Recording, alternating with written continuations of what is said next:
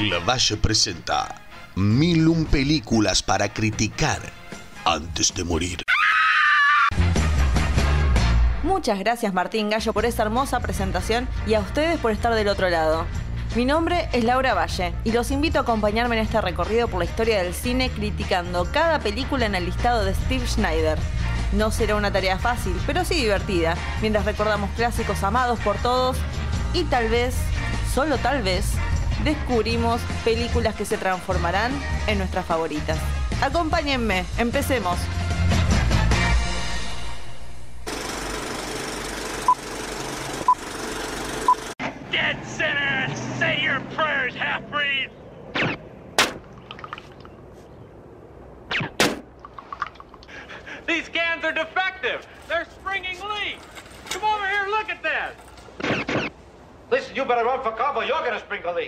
Huh? We don't have defective cans. We have a defective pipe slot there. He hates these cans! Stay away from the cans! La película que veremos hoy tiene un 83, tiene 83% en Rotten Tomatoes, con un crítico diciendo, los chistes son graciosos y no graciosos. El crédito y la culpa corresponde a Steve Martin. Ahora vamos a decirlo, cuando tiras un chiste no siempre pega, ¿eh? tampoco le echemos la culpa al pobre. Cuando un hombre descubre que no es negro y es adoptado, decide comenzar un viaje para descubrir su lugar en el mundo.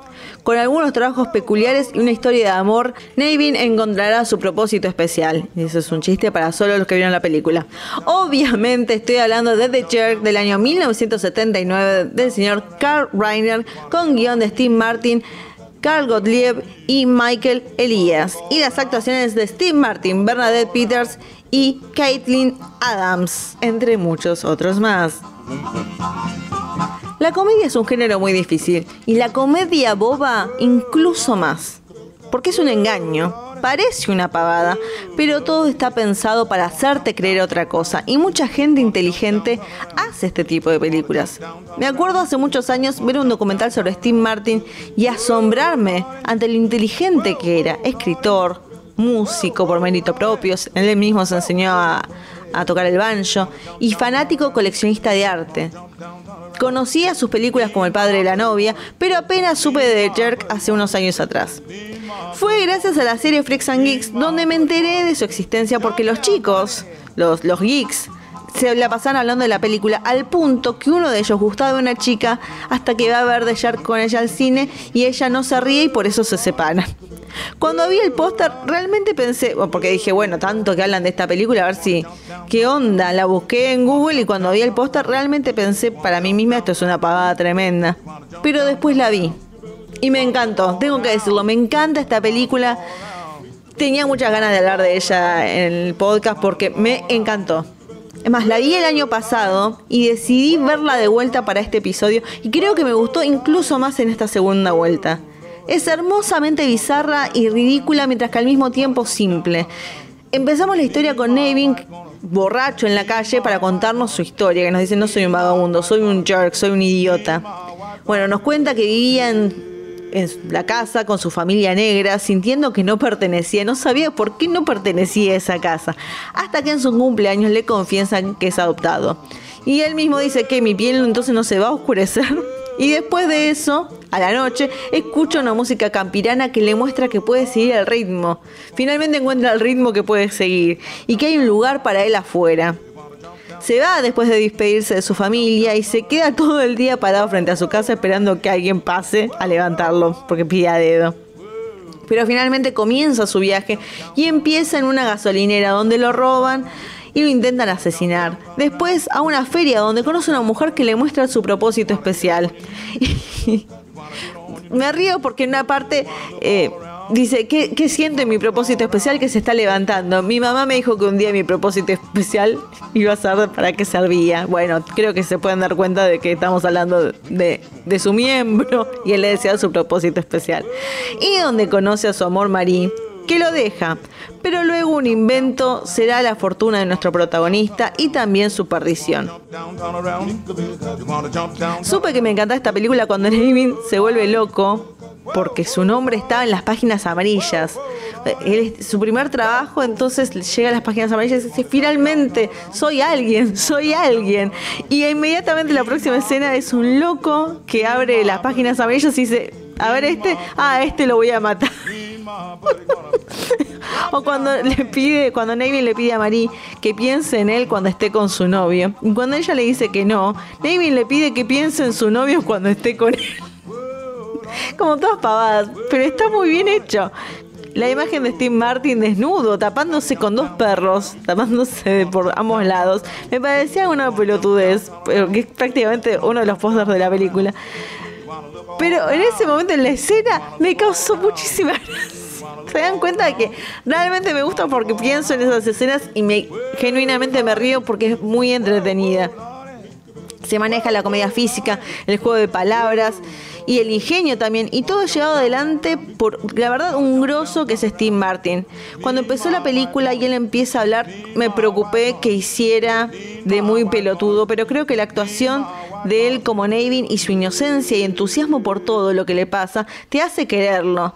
Si era otro actor tal vez no tal vez sería molesto, pero en él así como su química con Bernadette Peters y, su perro Shithead también, que tiene muy buena química con él también. Funciona perfectamente. Y quiero también tomarme el tiempo para agradecer la duración de la película, que es la justa y necesaria, hora y media, algo muy importante en la comedia que no se puede exceder porque si no deja de ser gracioso. Creo que la última parte de la película, cuando llega la fortuna y se mueve en una casa, Ahí empieza más o menos a decaer, pero justo cuando empieza a decaer ya está llegando al final y no importa nada. Y tiene también, eh, en el final también hay una parte muy divertida, eh, no necesito nada acá, pero me voy a llevar esto y nada más que eso, después empieza a agarrar todas las cosas de la casa, es muy divertido. Al verla pensaba en todas las comedias que influyó, porque realmente sentís ves en otras películas de esta época la influencia que tuvo eh, de Jerk se nota claramente, así como también sigue funcionando la película, porque si hay algo que es atemporal es la comedia, especialmente cuando se hace bien. Y qué increíble que Steve Martin hizo esta película, que fue su primera película protagonista, que pasaba de ser stand-up y ser hiper mega famoso para ser más famoso con esta película.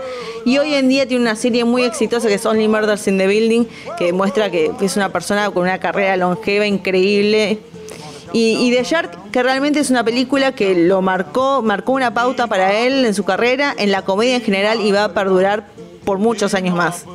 Datos de color. Se iba a llamar Money y Martin justamente estaba leyendo El idiota de Dostoyevsky. Vieron que yo dije que era un hombre muy intelectual porque estaba leyendo Dostoyevsky. Y eso le inspiró a cambiar el título a The Jerk. Por, porque más o menos es como el idiota.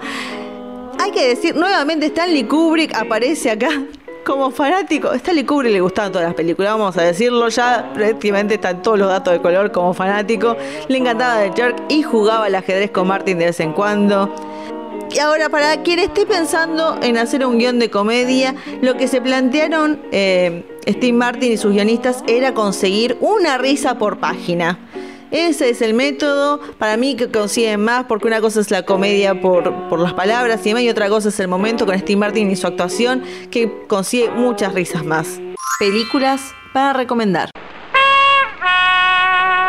Ahora, qué increíble que estamos hablando de un programa de clásicos, pero yo cuando estaba mirando el Jerk, lo único que pensaba era en Billy Madison del año 1995, de Tamra Davis, con las actuaciones de Adam Sandler, Bridget, Wilson, Norm MacDonald y Bradley Whitford. Esta película es la influencia de The Jerk se siente en el personaje de Billy Madison, que es un pibe que la tuvo muy fácil toda la vida y tiene que volver a estudiar para probarlo a su padre que puede manejar su negocio, el negocio familiar. Es muy boluda, pero es muy graciosa y, realmente me parece un combo maravilloso ver The Jerk y Billy Madison. Funciona en un montón de niveles y sí estoy recomendando una película de Adam Sandler y no tengo ningún problema. Para mí, Billy Madison debería estar en el listado de clásicos. Y así terminamos con la película número 136 del listado. Volvimos un poco a la comedia, era necesario y especialmente hablar de Steve Martin que me encanta. Es de esas carreras locas que, que hay que hace películas muy pedorras, pero es tan bueno en todo lo que hace que no sé por qué hace el trabajo de los demás cuando él es tan talentoso. Pero bueno, cosas de la vida. Si quieren comentarme un poco qué opinan de la película, por favor pueden ir al, a nuestro Instagram, a nuestro Instagram, al, mío y de mis otras personalidades, que es miliun-películas-pod.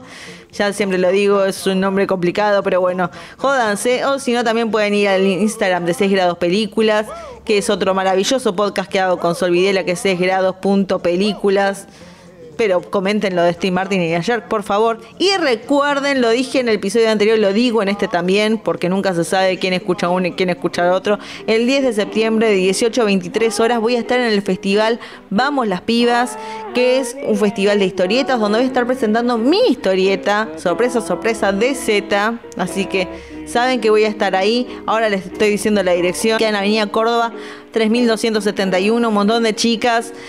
Presentando historietas, va a estar lleno de gente, va a ser una conmoción y me pueden encontrar a mí, así que vayan, pásense, serán bienvenidos. Pero antes de ir al festival pueden ver The Jerk, por favor, háganse ese favor, vean Billy Madison también y vuelvan pronto porque solamente nos están quedando 865 películas para ver y criticar. Así que nos veremos y será hasta la próxima película.